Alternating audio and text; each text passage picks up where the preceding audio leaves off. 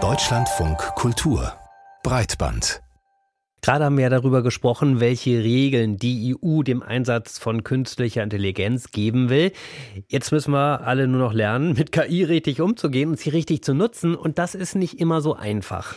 Ja, denn wenn man einer künstlichen Intelligenz eine Aufgabe gibt, dann spricht man vom prompten. Also wenn ich von ChatGPT zum Beispiel etwas wissen möchte oder mir die KI einen Text schreiben soll, muss ich möglichst präzise eingeben, was ich eigentlich genau von ihr erwarte. Und das kann fast schon eine Kunst sein, Anweisungen so zu formulieren, dass ich dann eben ein richtig gutes Ergebnis bekomme. Deshalb finden sich auch mittlerweile bei YouTube und TikTok einige Anleitungen zum Prompten. Unsere Autorin Marie Zinkern hat sich so einen Tipp mal angeschaut und da geht es um eine sehr spezielle Anforderung an die künstliche Intelligenz. In letzter Zeit werden mir immer mehr Tutorials zu Large Language Models in meine Timeline gespült. In Werbevideos versprechen mir Männer, dass ich als Prompt Engineer ganz schnell, ganz einfach Geld verdienen kann. Wenn ich die richtigen Tricks für ChatGPT, Google Bart, Lama kann. Das macht mich natürlich neugierig. Ein Trick, den viele Videos besonders toll finden, Rollenspiele mit Large Language Models. Moment, wie war das? Rollenspiele? Um ganz spezifisch auf das Wissen eines Experten zurückzugreifen, musst du das Model Prime und ihm eine Persona geben. Du könntest deinen Chat beginnen mit, ich möchte, dass du dich wie ein Psychologe verhältst. Du bist mein Tutor.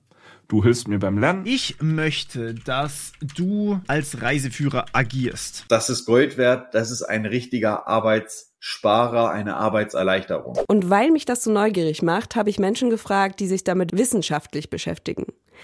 Ist der Rollenspieltipp wirklich Gold wert?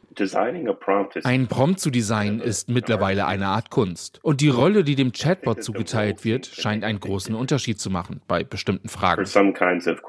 Sagt David Jurgens, der mit einem Team an der University of Michigan genau dazu Experimente mit zwei Large Language Models durchgeführt hat. Für manche Fragen, sagt er. In der Regel waren Expertenrollen etwas besser. Besser als soziale Rollen wie Mutter, Bruder, Freund. Ich würde aber nicht sagen, dass Expertenrollen immer besser funktionieren. Wir waren davon auch ziemlich überrascht.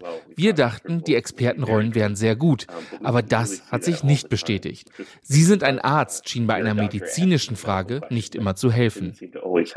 Dem Chatbot eine spezifische Rolle aus einem Fachgebiet zuzuweisen, heißt also nicht, dass er zum Experten in Medizin, Technik oder Psychologie wird. Generell hat ChatGPT ja in der kostenlosen Version keinen Zugriff auf das Internet, keine aktuellen Infos und liefert auch faktisch falsche Informationen. Auch das muss man bedenken. Ein anderes Ergebnis der Experimente, eine gegenderte Rolle brachte weniger gute Antworten als eine neutrale Rolle. Parent oder Elternteil zu nehmen, ist besser als dem Chatbot zu sagen, agiere wie mein Vater oder meine Mutter. Und der Unterschied zwischen gegendert und neutral war größer als der zwischen Vater und Mutter. Dass Chatbots Vorurteile reproduzieren, weil sie mit teils sexistischen Inhalten trainiert werden, wurde viel diskutiert. Zeigt das Experiment der Universität Michigan, dass Large Language Models doch keinen Gender Bias haben? Laut Max Pellert, Assistenzprofessor an der Uni Mannheim beim Lehrstuhl für Data Science, kann man das so nicht sagen. In seiner Forschung hat er mit Large Language Models psychologische Tests gemacht. Dieser Test ist so aufgebaut, also im menschlichen Fall werden da kurze Texte vorgelegt, wo eine Person beschrieben wird. Zum Beispiel eine Person, die sehr darauf aus ist, dass Sachen beständig sind und sicher und so weiter. Die wird beschrieben in einem Satz und dann, dann antwortet man, wie sehr man sich mit dieser Person identifiziert. Also auf einer Skala von überhaupt nicht bis sehr stark. Und das nennt man das sogenannte Porträtverfahren. Und dieses Verfahren hat Pellet auf Large Language Models umgemünzt, ihnen einmal einen Text männlich gegendert und den gleichen Text in weiblicher Form vorgelegt. Und die Ergebnisse zeigen, dass diese Modelle sehr wohl einen Gender Bias haben. Und da hat sich bei einigen Modellen herausgestellt, dass andere Werte betont werden, je nachdem, ob man diese kurzen Texte in weiblicher oder in männlicher Form vorlegt. Und das war sehr stereotypisch. Also bei der männlichen Form wurde der Wert Achievement, also Leistung, sehr stark betont und bei der weiblichen Version viel stärker Tradition und Sicherheit. Max Pellert sagt, es gibt auch Untersuchungen, die zeigen, wenn man sich selbst eine Rolle gibt, also dem Chatbot sagt, wer sein Gegenüber ist, dann kann das zu besseren, also faktisch richtigeren Antworten führen.